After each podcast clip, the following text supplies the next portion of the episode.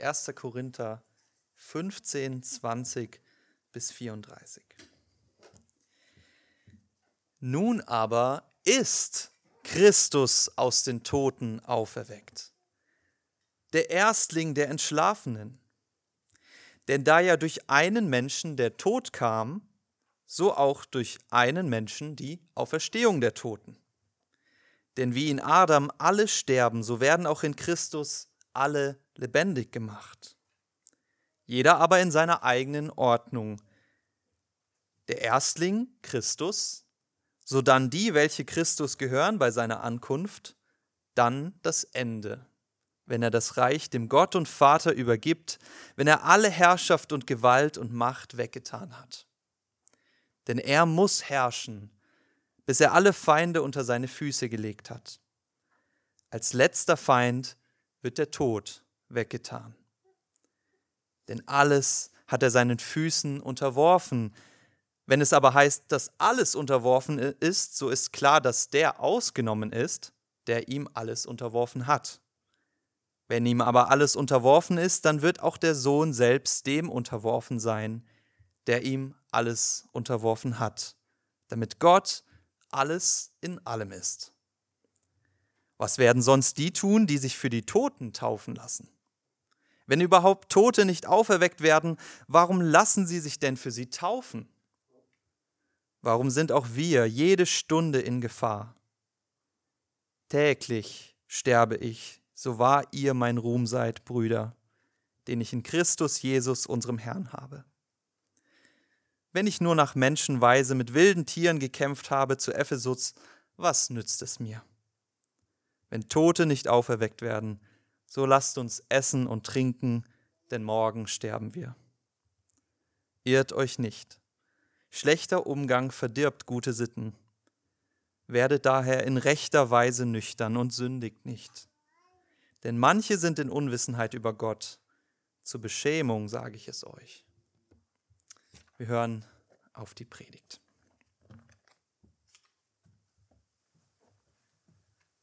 Vielen Dank, Timon.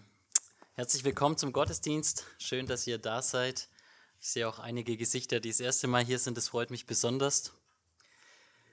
Der indische Autor Vishal Mangalwadi war einmal in Afrika und dort ist ihm aufgefallen, dass am Nildelta Kraftwerke stehen, modernste Technik, die Strom erzeugen und gleichzeitig unzählige Frauen jeden Tag mit schweren Tonkrügen dahin laufen, um Wasser zu füllen und dann heimzugehen und dann dieses Wasser zu benutzen.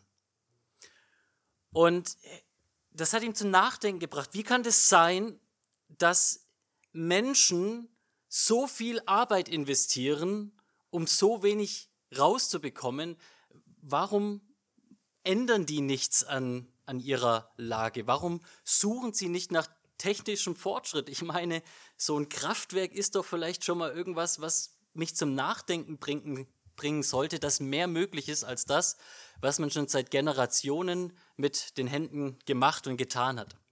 Er hat danach angefangen zu forschen, wie sich eigentlich die Agrarwirtschaft entwickelt hat, die Technologie, und er ist zu dem Entschluss gekommen, die Wiege des technologischen Fortschrittes in der Landwirtschaft waren christliche Klöster. Warum?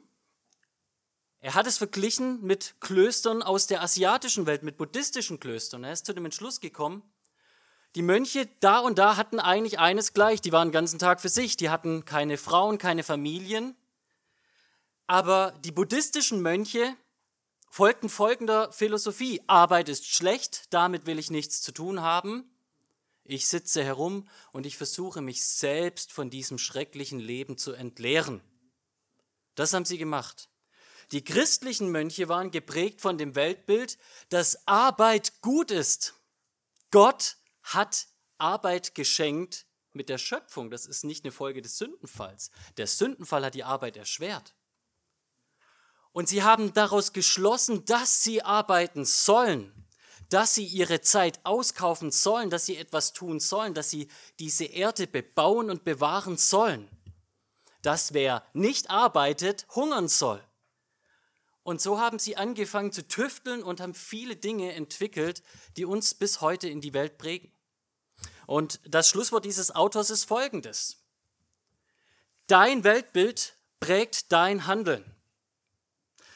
Ganz ähnlich habe ich das erlebt durch einen jungen Mann namens Elton, der heißt wirklich so, ein witziger Kerl eigentlich. Eltons Lebensprinzip ist folgendes. Er spielt von morgens bis abends Computerspiele, isst zwischendrin mal was und wenn er Lust hat, schaut er sich dann auch irgendwelche Comic-Serien an. Und wenn du Elton fragst, warum macht er das, dann gibt er folgende Antwort. Das macht er nicht einfach so ins Blaue, der, der hat sehr tief drüber nachgedacht. Er hat gesagt, dieses Leben ist eh irrelevant. Irgendwann mal leben wir alle, äh, sterben wir alle und, und liegen im Grab. Irgendwann mal ist das alles hier vorbei und dann bin ich nichts mehr. Warum sollte ich mich hier und jetzt abmühen, wenn eigentlich eh alles irrelevant ist? Irgendwann mal ist die Sonne vielleicht heiß genug in ein paar Milliarden Jahren, dass die ganze Erde verpufft und eh kein Mensch mehr überleben wird. Warum sollte ich mich überhaupt fortpflanzen? Elton ist Atheist und er hat seinen Atheismus so konsequent weitergedacht, dass er zu dem Entschluss gekommen ist, lasst uns essen und trinken, denn morgen sind wir tot. Alles andere macht überhaupt gar keinen Sinn. Sein Weltbild hat sein Leben geprägt. Und unser heutiger Predigtext, der macht uns deutlich, wie diese Botschaft der Auferstehung, von der Ben schon letzte Woche gesagt hat, wenn die nicht gepredigt wird, dann ist es auch keine christliche Botschaft mehr. Welche Auswirkung diese Botschaft der Auferstehung auf unser Leben haben soll oder welche sie unweigerlich haben wird, wenn wir sie glauben. Und ich möchte unseren Predigtext aus drei Gesichtspunkten anschauen. Die Auferstehung Jesu führt zu einer neuen Schöpfung. Das sind die Verse 20 bis 23. Zweitens, die Auferstehung Jesu verwirklicht die Herrschaft Gottes. 24 bis 28. Und dann drittens, die Auferstehung Jesu verändert das Leben der Gläubigen. 29 bis 34. Und bevor wir mit unserem ersten Punkt starten, möchte ich beten. Allmächtiger Gott, ich möchte dich dafür preisen, dass wir heute zusammenkommen dürfen, um in dein Wort zu schauen. Und ich möchte dich bitten, dass du in deiner großen Gnade, du, der Autor der Heiligen Schrift, durch deinen Geist auch dieses Wort in unserem Leben wirklich zur Frucht bringen lässt, dass dass du wirklich durch dein Wort in uns etwas veränderst. Ich möchte dich bitten, dass du meine schwachen, gebrechlichen Lippen gebrauchst, um deine starke und herrliche Botschaft zu verkündigen und dass du unsere Herzen locker und offen machst und bereit machst, zuzuhören, zu empfangen und verändert zu werden. Amen. Punkt 1, die Auferstehung zu einer neuen Schöpfung. Lass uns nochmal die Verse 20 bis 23 lesen. Nun aber ist Christus aus den Toten auferweckt, der Erstling der Entschlafenen. Denn da ja auch durch einen Menschen der Tod kam, so auch durch einen Menschen die Auferstehung der Toten. Denn wie in Adam alle sterben, so werden auch in Christus alle lebendig gemacht werden. Jeder aber in seiner eigenen Ordnung. Der Erstling Christus, sodann die, welche Christus gehören bei seiner, Aufer bei seiner Ankunft. Die Verse, die wir zuvor vor unserem Predigtext letzte Woche gehört haben, die haben deutlich gemacht, dass ohne diese Botschaft der Auferstehung wirklich der gesamte christliche Glaube für die Mülltonne ist. Es ist nicht so eine nebensächliche Botschaft, die man mal vielleicht auch glauben kann, alles, was du sonst glaubst über die Bibel, ist irrelevant, wenn du nicht an die Auferstehung der Toten glaubst. Vers 17. Wenn aber Christus nicht auferweckt ist, so ist euer Glaube nichtig für den Abfalleimer. So seid ihr immer noch in euren Sünden. Vers 19. Wenn wir allein in diesem Leben auf Christus gehofft haben, es also kein Leben nach dem Tod gibt, keine Hoffnung nach diesem Leben, so sind wir die elendsten von allen Menschen. Unser Text beginnt aber so. Nun aber ist Christus aus den Toten auferweckt, und zwar als Erstling der Entschlafenen. Glücklicherweise gibt es eine Auferstehung aus den Toten und demnach eine Hoffnung. Und sie beginnt mit Christus. Hier heißt es, er ist der Erstling, die erste Frucht einer neuen Schöpfung, die Gott in diese Welt bringt. Und es heißt, er ist der Erstling der Entschlafenen, der Verstorbenen. Daraus resultiert erstens, wenn er der Erste ist, dass vermutlich noch einiges folgen wird. Nach dem Ersten werden weitere kommen. Und zweitens wird deutlich gemacht, dieses neue Leben, diese neue Schöpfung, die er bringt, die kommt nicht aus dem Nichts. Na, als Gott am Anfang die Erde schuf, die hat er aus dem Nichts geschaffen. Adam hat er aus dem Nichts, aus ein paar Lehmklumpen gemacht.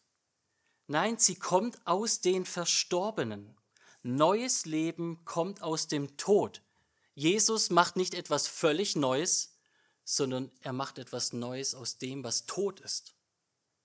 Er ist der Erstling der Verstorbenen. Wenn wir uns diesen Text hier anschauen, dann sehen wir, dass hier so eine Gegenüberstellung gemacht wird mit Adam und mit Jesus.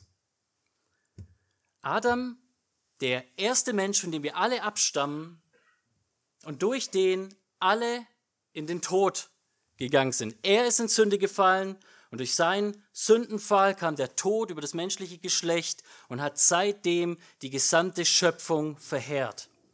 Jesus, der neue Adam, ist der Anfang einer neuen Schöpfung, einer Schöpfung zum Leben.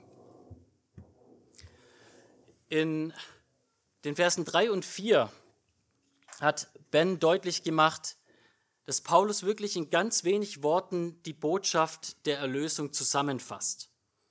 Dass Christus für unsere Sünden gestorben ist nach den Schriften und dass er begraben wurde und dass er auferweckt worden ist nach den Schriften. Das ist das Evangelium, die gute Nachricht, ganz kurz und prägnant zusammengefasst. Hier in den Versen 21 und 22 fasst Paulus quasi die gesamte Botschaft der Bibel in zwei Verse zusammen. Denn da ja durch einen Menschen der Tod kam, so auch durch einen Menschen die Auferstehung der Toten. Denn wie in Adam alle sterben, so werden auch in Christus alle lebendig gemacht werden. Die Botschaft der Bibel, wenn man sich die Bibel einmal anschaut, die beginnt mit einer Schöpfung, die in Sünde fällt, in den Tod fällt und seitdem verheert ist, kaputt ist, getrennt von Gott, verflucht, verurteilt, hoffnungslos. Und es kommt der Lichtblick, der Schimmer durch, dass Gott einen neuen Adam senden wird, einen neuen Samen der Frau, der das Ganze wieder gut machen wird, der das Ganze wieder ungeschehen machen wird. Wenn man dann ans Ende der Bibel schaut, die letzten Kapitel, dann sieht man, dass durch diesen neuen Adam eine neue Schöpfung kommt. Ja, 1. Mose 1, Vers 1 sagt, im Anfang schuf Gott den Himmel und die Erde. Offenbarung 21, Vers 1 sagt, und ich sah einen neuen Himmel und eine neue Erde, denn der erste Himmel und die erste Erde waren vergangen und das Meer ist nicht mehr. Adam, der erste Mensch, der Herr über die alte Schöpfung. Jesus, der neue Adam oder zweite Adam oder letzte Adam, wie es auch später dann einmal heißt, ist der erste Mensch der neuen Schöpfung. Durch ihn kommt eine neue Schöpfung zum Leben. Das ist die Botschaft der gesamten Bibel, dass die Schöpfung gefallen ist und dass Gott eine neue Schöpfung macht. Und alles zwischendrin beschreibt, wie es von dieser gefallenen Schöpfung, beginnend bei Adam, über verschiedenste Umwege zu einem Jesus kommt, der die neue Schöpfung bringt. In dem Ganzen mit verwoben ist das Kernprinzip der sogenannten Bundeshauptschaft oder der Bundestheologie. Die Bibel sagt, dass Adam als erster Mensch in einer Beziehung mit Gott stand, in der Gott ihm Regeln gegeben hat, und Privilegien, nämlich du darfst in diesem Garten leben, du sollst über diese Erde herrschen, du sollst über die Tierwelt und alles herrschen, du sollst die Erde bebauen und bewahren, aber wenn du mein Gebot überbrichst, dann wird der Tod kommen auf dich und auf alle deine Nachfolgen. Adam steht als erster für alle Menschen und über alle Menschen und alle Menschen, die in Adam geboren sind, das heißt jeder Einzelne aus Blut und Knochen und Fleisch, wird sterben wie Adam, weil Adam gesündigt hat. Jeder Mensch, der aber neu geboren wird in Jesus, der wird leben, wie Jesus lebt. Jesus ist der Herr einer neuen Schöpfung. Das Erste, was wir also hier sehen, ist, dass die Botschaft der Auferstehung, die bei Jesus beginnt, die Hoffnungsbotschaft ist, die uns in unserem Leben überhaupt erst einen Sinn schafft. Nämlich das Wissen, dass nach dem Tod hier der Erstling der neuen Schöpfung Leben bringen wird für uns alle. Das Denken der Bibel ist darauf ausgerichtet, dass etwas in Zukunft kommt. Die Bibel verheißt dir nicht das wundervolle Leben im Hier und Jetzt, sondern erst nach dem Tod mit der Auferstehung. Das ist also, was wir hier sehen. Und das führt uns zu unserem zweiten Punkt, denn diese ganze Botschaft der Bibel, dass Jesus quasi eine neue Schöpfung bringt, ein neuer Adam ist, dessen Nachkommen oder Nachfolger ewig leben. Diese Botschaft ist auch verbunden mit dem Gedanken der Herrschaft Gottes. Und das ist der zweite Abschnitt. Ihr könnt gerne einmal mitlesen ab Vers 24. Dann, nach der Auferstehung, das Ende. Wenn er das Reich dem Gott und Vater übergibt, wenn er alle Herrschaft und alle Gewalt und Macht weggetan hat. Denn er muss herrschen, bis er alle Feinde unter seine Füße gelegt hat. Als letzter Feind wird der Tod weggetan. Denn alles hat er seinen Füßen unterworfen. Wenn es aber heißt, dass alles unterworfen ist, so ist klar, dass der ausgenommen ist, der ihm alles unterworfen hat. Wenn ihm aber alles unterworfen ist, dann wird auch der Sohn selbst dem unterworfen sein, der ihm alles unterworfen hat, damit Gott alles in allem sei. So mehr ich die Schöpfungsgeschichte studiere, und deswegen freue ich mich auch, dass wir bald ein Seminar haben werden über die Urgeschichte, desto mehr staune ich über die eigentliche Botschaft, die hier mitschwingt in diesem Adam-Jesus-Ding.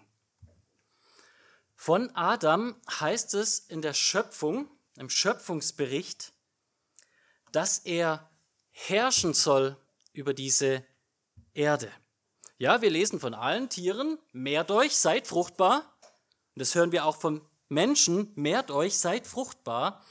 Aber explizit redet Genesis 1 darüber, dass Gott den Menschen in seinem Bild schafft als Mann und Frau und sie beauftragt zu herrschen. Wenn man in die Psalmen reinschaut oder in die Propheten, dann ist es erstaunlich oft so, dass wenn immer Psalmen, Propheten, Weisheitsliteratur über, über die Schöpfung redet, die Herrschaft Gottes damit irgendwie involviert ist. Die Psalmen reden ununterbrochen vom König der Schöpfung, von Gott. Wir lesen Psalm 2, Vers 4, 10, 16, Psalm 47, Psalm 96. Wir lesen es in Jesaja 40, wir lesen es in den Klageliedern 5. An unzähligen Stellen der Schöpfungsbericht ist verbunden mit dem Gedanken der Herrschaft Gottes. Und dieser Herrscher der Schöpfung schafft also einen Menschen als Mann und Frau in seinem Bild, um was zu tun? Um über seine Schöpfung zu herrschen. Quasi Abbilder, Repräsentanten auf diesem Planeten für die Herrschaft und die Anbetung, die Herrlichkeit Gottes zu sein. Ein Ausleger sagt es folgend. Es ist wie mit den Statuen von Königen im alten Orient. Könige haben in Städten Standbilder ihrer Herrlichkeit aufgestellt, um deutlich zu machen, hier regiert meine Herrlichkeit. Und das ist die Aufgabe, die Adam und Eva von Anfang an hatten. Das sehen wir im ersten Kapitel. Das zweite Kapitel interessanterweise, wo wieder ein Schöpfungsbericht kommt, ergänzt das Ganze um den Gedanken der Anbetung des Priestertums. Ja, ich kann jetzt leider nicht darauf eingehen, aber ganz viele Elemente, dass aus dem Garten Wasserströme fließen, die das Land bewässern, dass der Garten seinen Eingang gen Osten hat und so weiter. Das sind alles Elemente, die sich wiederfinden in den Tempeln im Alten Testament. Und diese Formulierung, dass der Garten bebaut und bewahrt werden soll, das sind die gleichen Verben, die für den Priesterdienst später verwendet werden. Adam und Eva waren quasi Priesterkönige. Das war ihre Rolle auf Erden. Das war alles, was Gott quasi mit dem Menschen vorhatte, dass seine Herrschaft repräsentiert wird durch die guten, gute Herrschaft des Menschen und dass sein Name gepriesen wird, dass, der, dass diese Erde, dass diese Schöpfung wie ein Tempel Gott lobt und preist durch den Priesterdienst der Menschen. Und all das ist kaputt gegangen mit dem Sündenfall. Statt Gott zu ehren, wurde Gott verunehrt. Statt über die Erde gut zu herrschen, kam der Tod über diese Erde. Gottes eigentliches Ziel seiner Verherrlichung als Himmelskönig, der von seinem Priesterkönig hier auf Erden dargestellt und der Schöpfung quasi Gottes Herrlichkeit nahebringt. Das alles ist kaputt gegangen im Sündenfall und Jesus, der zweite Adam, bringt das alles aufs Neue. Jesus ist derjenige, der wieder die Herrschaft Gottes auf diesem Planeten groß macht. Du hast ihn als Herrscher eingesetzt über das Werk deiner Hände. Du hast ihn alles unter seinen Füßen unterworfen. Die Botschaft ist die, nicht nur, dass neues Leben kommt durch Jesus, sondern dass endlich die Herrschaft Gottes so sichtbar und ausgelebt wird von erlösten Menschen, wie es schon immer Gottes Plan war, sodass der Mensch Gott reflektiert und dass Gott maximal verherrlicht wird in allem. Das ist das, was Jesus tut. Und es heißt, der letzte Feind, den er abschaffen wird, ist der Tod selbst. Der Fluch, der durch den ersten Adam kam, der wird gebrochen werden am Ende der Zeit durch den zweiten Adam, der die ewige Herrschaft, die ewige Herrlichkeit Gottes in einer neuen Schöpfung verwirklichen wird. Wenn man jetzt diesen Text liest, könnte man aber auch zu diesem Entschluss kommen, dass ja Jesus irgendwie gar nicht selber Gott sein kann. Ne? Wir sagen ja immer als Christen, dass Gott ein dreieiniger Gott ist. Ne? Immerhin heißt es hier, wenn ihm aber alles unterworfen ist, also Jesus, dann wird auch der Sohn selbst sich dem Vater unterwerfen, der ihm alles unterworfen hat, damit Gott alles in allem ist. Standardvers der Zeugen Jehovas. Aber die Bibel macht in vielerlei, in vielen Stellen sichtbar, dass Vater, Sohn und Geist Gott sind, aber dass sie einfach verschiedene Rollen oder Funktionen einnehmen in diesem ganzen Schauspiel mit der Schöpfung. Ne? Denkt man an Epheser 1, wo es heißt, der Vater erwählt, der Sohn erlöst und der Heilige Geist versiegelt. Oder denkt einmal daran, wie zum Beispiel in Johannes 16, Vers 14 gesagt wird, dass der Geist den Sohn verherrlicht, so wie hier deutlich gemacht wird, dass der Sohn sich dem Vater unterwirft. Philippa 2, Vers 5 bis 11, denke ich, fasst diese ganze Botschaft auch nochmal treffend zusammen.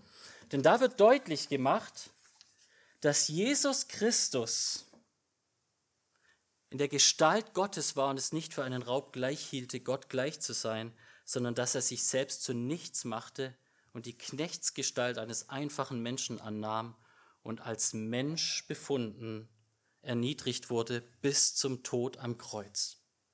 Aber darum hat Gott der Vater ihn auch mit einem Namen versehen, der über allen Namen steht, damit in dem Namen Jesu Christi sich jedes Knie beugen wird im Himmel und auch auf Erden. Die Botschaft ist die, dass diese Welt so zerstörerisch und kaputt ist, weil die Menschen, die todgeweihten Menschen, sich selbst zu Königen machen, sich selbst zu Gott machen. Nichts anderes siehst du in jedem Krieg, egal wer schuldig ist, egal was die Russen oder die Ukraine verbrechen, ganz egal, was sonst auf dieser Welt ist. Wann immer so eine Machtdominanz und Herrschaft da ist, dann nur, weil Menschen sich selbst zu Gott machen und die Herrschaft Gottes verdrängen. Aber die Botschaft ist, dass die Auferstehung die absolute Herrschaft Gottes ankündigt und für immer verwirklichen wird. Paulus macht hier also nochmal theologisch deutlich, wie wichtig die Auferstehung ist für die Menschen in Korinth und auch für uns heute.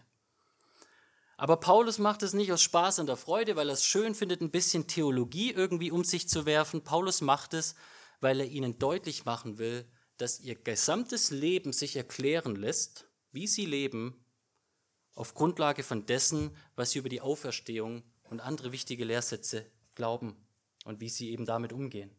Schaut einmal mit mir den letzten Punkt an, die Verse 29 bis 34.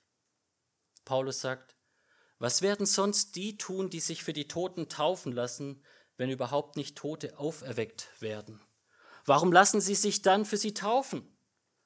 Warum sind auch wir jede Stunde in Gefahr? Täglich sterbe ich, so wahr ihr mein Ruhm seid, Brüder, den ich in Christus Jesus, unserem Herrn, habe. Wenn ich nur nach Menschenweise mit wilden Tieren gekämpft habe, zu Ephesus, was nützt es mir? Wenn Tod nicht auferweckt werden, so lasst uns essen und trinken, denn morgen sterben wir. Doch irrt euch nicht. Schlechter Umgang verdirbt gute Sitten. Werdet in rechter Weise nüchtern und sündigt nicht. Denn manche sind in Unwissenheit über Gott, und zur Beschämung sage ich es euch. Paulus ist der festen Überzeugung, dass die Wurzel der korinthischen Probleme in ihrer Theologie, in ihrem Glauben über Gott steckt. Wir erinnern uns an diese Gemeinde. Wir haben jetzt über Wochen, über Kapitel hinweg die verschiedensten praktischen Themen angeschaut. Na, das, die einen haben irgendwelche Superapostel gefeiert und andere abgelehnt. Dann gab es Spaltung und Parteiung in der Gemeinde. Dann hat man alle mögliche Hurerei und sonst was zugelassen. Man hat miteinander Gericht getrieben und hat sich quasi gegen den anderen gestellt und vor menschliche Gerichte gestellt. Man hat versucht, sich im Gottesdienst selbst zu profilieren, wie man will, ob es jetzt irgendeine feministische Emanzipation war oder ob es jetzt irgendwie das Sehnen, der Wunsch danach war, der neue Supergeistbegabte zu sein, der die längsten Prophetien und die meisten Sprachen sprechen kann. All das ist verwurzelt in ihrer Unwissenheit über Gott. Das Erste, was Paulus hier aufgreift, ist vielleicht einer der schwierigsten Verse, den es so im Neuen Testament gibt. Paulus redet davon, dass es Menschen gibt, die sich auf Tote taufen lassen und dass das ja sinnlos wäre, wenn es keine Auferstehung gäbe. Jetzt ist die Frage, was sagt Paulus? Was für ein Glaubenszeugnis soll das denn hier sein mit dieser Totentaufe? Und hier möchte ich nur einmal vorsichtig sein. Also wenn du ein gutes Kommentar durchliest, dann wirst du sehen, dass es weit über zehn verschiedene Interpretationen gibt und dass diese Interpretationen noch meistens verschiedene, ich sag mal, Spielarten haben.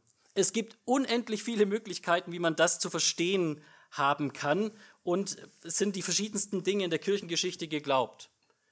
Eure freundlichen mormonischen Nachbarn, die ihr vielleicht ab und zu auf der Straße seht, so ein Elder Smith und so eine Sister Jones oder so weiter, die glauben, dass hier davon geredet wird, dass ich als quasi Christ mich taufen lassen kann anstelle von jemandem, der bereits gestorben ist. Und das ist tatsächlich gar keine super neue Ansicht. Das gab es auch schon im vierten, fünften Jahrhundert. Das heißt von einem Kirchenvater, dass das auch die Marcioniten getan haben.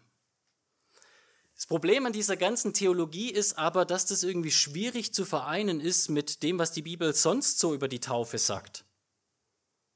Es ist schwierig, irgendwie das unter einen Hut zu bringen mit anderen, aus, äh, anderen Stellen, das irgendwie zu harmonisieren.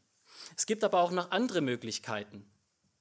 Zum Beispiel könnte es heißen, dass diese Taufe für die Toten gemeint ist als eine, in Anführungsstrichen, ein Zeugnis für die toten Ungläubigen. Wir lesen ja im Kapitel 14 davon, dass die Sprachenrede ein Zeichen für die Ungläubigen ist. Und manche Ausleger meinen, die Taufe, die die Christen praktiziert haben in aller Öffentlichkeit, war ein Zeichen für die Untoten. Und es wäre nutzlos gewesen, dieses Zeichen ins Wasser zu gehen, wieder auferstehen, in ein neues Leben, dieses Zeichen zu geben, wenn es gar keine Auferstehung gäbe. Das ist eine Interpretation, die vielleicht Sinn macht. Eine andere Interpretation ist folgende. Vielleicht meint diese Taufe eigentlich die Leiden, die Christen auf sich nehmen. Und vielleicht wären die Leiden der Christen sinnlos. Denkt mal an Markus 10, Vers 38, was Jesus da sagt. Könnt ihr den Kelch trinken, den ich trinke, oder mit der Taufe getauft werden, mit der ich getauft werde? Die Taufe kann auch ein Bild sein für das Leiden, das der christliche Glauben hier auf Erden mit sich bringt. Vielleicht auch das, also quasi eine Art Zeichen des Martyriums. Oder aber es könnte auch meinen, dass mit den Toten gemeint ist, dass die Christen quasi sich taufen lassen haben für sich selbst in ihren eigenen toten Zustand. Douglas J. Moore sagt, diese Phrase meint aller Wahrscheinlichkeit nach eine Referenz zur christlichen Wassertaufe und so auf eine Art, die die Sprache des Kontextes widerspiegelt. Wenn es keine Auferstehung der Toten gibt, dann macht es keinen Sinn, sich für einen Christen vor ihrer Bekehrung, die vor ihrer Bekehrung geistlich tot waren, sich taufen zu lassen, da ja demnach Glaube und Taufe keinen Effekt auf das haben, was nach dem Tod kommt. Also es gibt verschiedenste Interpretationen. Was ich hier deutlich machen will, ist das. Es ist schwierig, in diesem Vers eine Theologie der Taufe aufzubauen. Die Interpretation ist so weitreichend. Ich habe meinen Favorite. Ich glaube wahrscheinlich, dass es was mit diesem Zeugnis der Taufe zu tun hat, dass man sich taufen lässt, dass man dieses Zeugnis des neuen Lebens mit der Taufe wiedergibt und dass dieses ganze Zeugnis sinnlos wäre. Aber ich würde nicht meine Hand dafür ins Feuer legen. Wichtig ist, dass wir solche einzelnen Verse nicht zum Maßstab aller Dinge machen, sondern dass wir immer die klaren Verse zum Maßstab machen und dann diese Verse versuchen einzuordnen oder aber mit Vorsicht beachten. Jetzt lasst uns aber mal weitergehen. Warum glaube ich, dass es etwas mit dem Zeugnis, auch mit dem Zeugnis der Leiden zu tun hat? Vers 19 und folgende. Wenn wir allein in diesem Leben auf Christus gehofft haben, dann sind wir die elendsten der Menschen. Das haben wir im Kontext gelesen. Und jetzt schaut mal Vers 31, da sagt Paulus Folgendes über sich selbst. Der elendste aller Elenden wäre er gewesen. Täglich sterbe ich, so wahr ihr mein Ruhm seid, Brüder, den ich in Christus, unserem Herrn, habe. Paulus hat so viel für seinen Glauben gelitten, weil er Christ war. Er hat nicht unter anderem auch gelitten, weil das Leben halt hart ist, er hat gelitten, weil er Christ wurde. Und er schreibt das einmal im zweiten Korintherbrief folgendes. Er sagt, dreimal bin ich mit der Rute geschlagen worden, einmal bin ich gesteinigt worden, dreimal habe ich Schiffbruch erlitten, einen Tag und eine Nacht habe ich in Seenot verbracht. Oft bin ich auf Reisen, in Gefahren von Flüssen, in Gefahren von Räubern, in Gefahren von meinem Volk, in Gefahren in der Wüste und so weiter, in Mühen, Beschwerde, in Wachen oft, in Hunger und Durst, in Fasten oft, in Kälte und Blöße. Außer dem Übrigen noch, dass wir täglich erniedrigt werden von den Sorgen, die wir um euch haben als Gemeinden.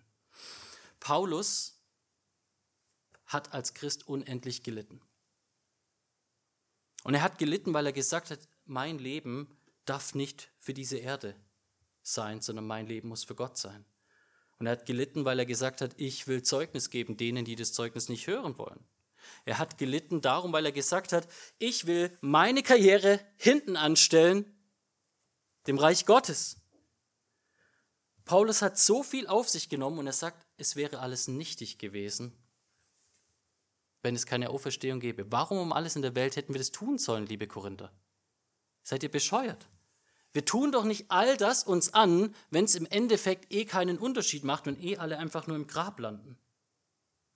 Er hebt hier von allem ein Erlebnis vor aus Ephesus. Wenn ich nur, um mal nach Menschenweise zu reden, mit wilden Tieren sogar gekämpft habe mit Ephesus. Was nützt es mir, wenn es keine Auferweckung der Toten gibt?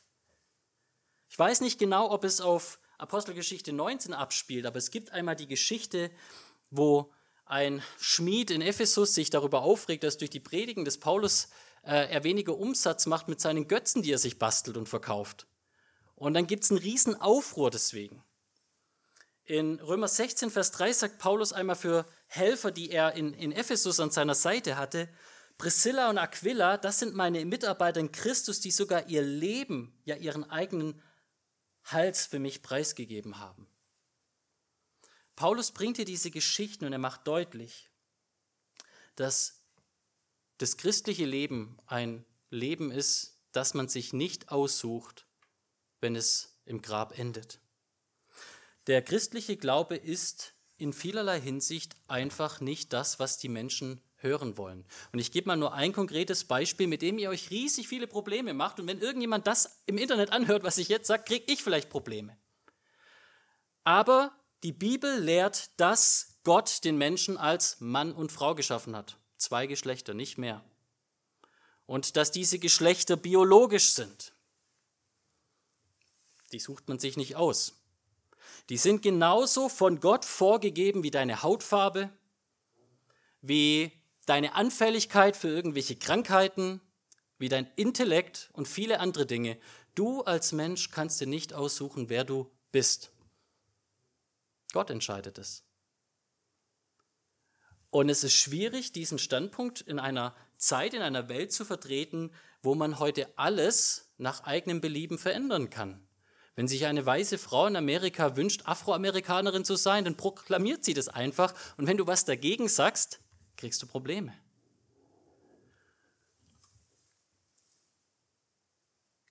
Das Christentum ist etwas, das nur dann wirklich einen Wert hat, wenn es eine Auferstehung gibt. Paulus sagt nämlich im Umkehrschluss, wenn es das nicht gäbe, dann lasst uns essen und trinken und morgen sterben wir ja sowieso. Vers 32b. Und er zitiert Jesaja 22, Vers 13, wo die Reaktion Israels beschrieben wird auf die assyrischen Heere, die das Land belagert haben. Das Volk wollte keine Buße tun und hat es einfach ignoriert. Sie haben einfach ihr Ding weitergemacht, weil sie nicht geglaubt haben, dass Gott mit seinem Gericht ernst macht. Sie haben einfach für ihre eigenen Freuden gelebt. Ihr kennt vielleicht diesen Spruch, Panem et Circensis, also Brot und Spiele. Und ich glaube, dass das eine Botschaft ist, die nicht nur irgendwie das Leben im Römischen Reich geprägt hat oder da draußen, sondern das war die reale Gefahr in Korinth. Und ich glaube, das ist auch die reale Gefahr in meinem Leben. Ihr Lieben, ich bin ehrlich, denkt mal zum Beispiel daran, was ihr von euren Eltern vermittelt bekommen habt über euer Leben, worauf ihr euch fokussieren sollt. Und wie viele von euch haben gehört, dass es wichtig ist, dass wir fleißig sind in der Schule, dass wir eine gute Karriere machen und dass wir wirklich dann auch mal viel Geld verdienen und uns ein schönes Haus kaufen können und all das machen. Na, Hände hoch, wie viele, wie viele sind geprägt von diesem Gedanken? Ich glaube, viele Eltern denken sehr viel darüber nach, ihren Kindern zu vermitteln, wie sie ein gutes Studium hinlegen können und eine gute Ausbildung und viel Geld verdienen können und hier soziale Sicherheit und sonst was haben. Und sie denken wenig darüber nach, wie sie ihren Kindern vermitteln können, diese Welt loszulassen und eine größere Herrlichkeit anzustreben. Wie sie diese Welt natürlich auch mit Fleiß und so weiter meistern können, hier ihren Standpunkt zurechtmachen, aber nicht das zum Wichtigsten erklären. Wir sind sehr gut darin, deutlich zu machen, dass es wichtig ist, sich hier viel zu erarbeiten. Wir sind meist weniger gut darin, deutlich zu machen, dass dieses Leben nur der Auftakt ist für eine Ewigkeit. Denkt mal darüber nach, wie wir Entscheidungen treffen. Wie leicht ziehen wir irgendwo hin für einen neuen Job, für eine bessere Aussicht auf bessere Wohnmöglichkeiten? Wann sind wir bereit, irgendwo hinzuziehen, wo wir vielleicht wirklich Gottes Wort hören können, weil wir irgendwo im Nirgendwo sind? Das sind alles Dinge, die uns deutlich machen, wo unsere Prioritäten sind und wie viel dieser Gedanke der irdischen Vergänglichkeit und der Auferstehung wirklich in unserem Herzen etwas bewegt. Walton Parker hat ein Gedicht geschrieben, ich habe es nur mal grob und auch nur ein paar Zeilen ins Deutsch übersetzt. Er schreibt, in 100 Jahren wird es keinen Unterschied mehr machen, mein Freund. Weder was du für ein Auto hattest, noch was dein Kontostand sagt. Das Grab wird dir all deinen Reichtum und all deinen Ruhm wegnehmen. Es gibt einen Stichtag für uns alle und keiner wird ihn verpassen. Wir werden in Ewigkeit das haben, was wir auf Erden aufgeben. Wenn wir zum Grab gehen, können wir nichts behalten und mitnehmen, außer das, was Ewigkeitswert hat. Darum, was kümmert dich dein irdischer Gewinn, für den andere sich vielleicht beugen in 100 Jahren? Ich glaube, Paulus macht hier deutlich, dass die Botschaft der Auferstehung wichtig ist, gepredigt werden muss und wir uns selbst zusprechen müssen, weil sie unser Leben einordnet und uns deutlich macht, welchen Stellenwert auch all die schönen Dinge auf der Erde haben. Das heißt nicht, dass wir uns von allem lossagen sollen und nichts mehr genießen dürfen, aber uns muss deutlich sein, dass die Gefahr, an dieser Erde zu hängen, unfassbar groß ist. Der Text endet noch mit einer weiteren letzten Warnungsbotschaft und Gefahr. Er sagt, Vers 33, irrt euch nicht, schlechter Umgang verdirbt gute Sitten. Werdet in rechter Weise nüchtern und sündigt nicht, denn manches sind in Unwissenheit über Gott, und zur Beschämung sage ich es euch. Paulus zitiert hier einen großen Philosophen, schlechter Umgang verdirbt gute Sitten, eine Botschaft, die man sehr gut kannte in Korinth. Ne? Das ist so ein Sprichwort, was auch viele einfach gesagt haben. Er hat gesagt, das, was ihr an Lehre zulasst über die Auferstehung in eurer Gemeinde, sind schlechte Sitten. Und schaut mal her, welche Folgen die für euch haben. Und er sagt im Umkehrschluss, Leute, lasst das alles los und besinnt euch wieder auf das, was Gott wirklich auch in seinem Wort für wichtig erachtet. Werdet in rechter Weise nüchtern und sündigt nicht. Manche sind in Unwissenheit über Gott und ich sage es zur Beschämung. Ihr Lieben, dieser Text macht uns deutlich, dass wir eine unendlich große Hoffnung haben in der Botschaft der Auferstehung. Jesus kam, um für dich zu sterben, damit du leben kannst. Und wenn du jetzt hier bist und sagst, ach, du fühlst dich so schlecht, weil du so irdisch gesinnt bist oder wie auch immer, dann solltest du jetzt nicht mit gesenktem Haupt gehen, sondern du solltest dir das deutlich machen, was Jesus zum Beispiel einem Petrus sagt, noch bevor er ihn verraten hat. Hat gesagt, Petrus, wenn ich dich wieder eingefangen habe, dann stärke deine Brüder. Oder denkt an die Sünderin, die zu Jesus kommt, wo alle so schockiert waren. Und Jesus nimmt sie an und er sagt, alles gut. Und jetzt sündige nicht weiter. Diese Botschaft der Auferstehung will uns ausrichten auf die Ewigkeit in Gott. Es gibt ein Leben nach dem Tod. Und es gibt eine Hoffnung, für die wir jetzt und hier leben können. Und es macht einen Unterschied, ob wir diese Hoffnung festhalten, uns bewusst machen oder ob wir sie verdrängen. Amen.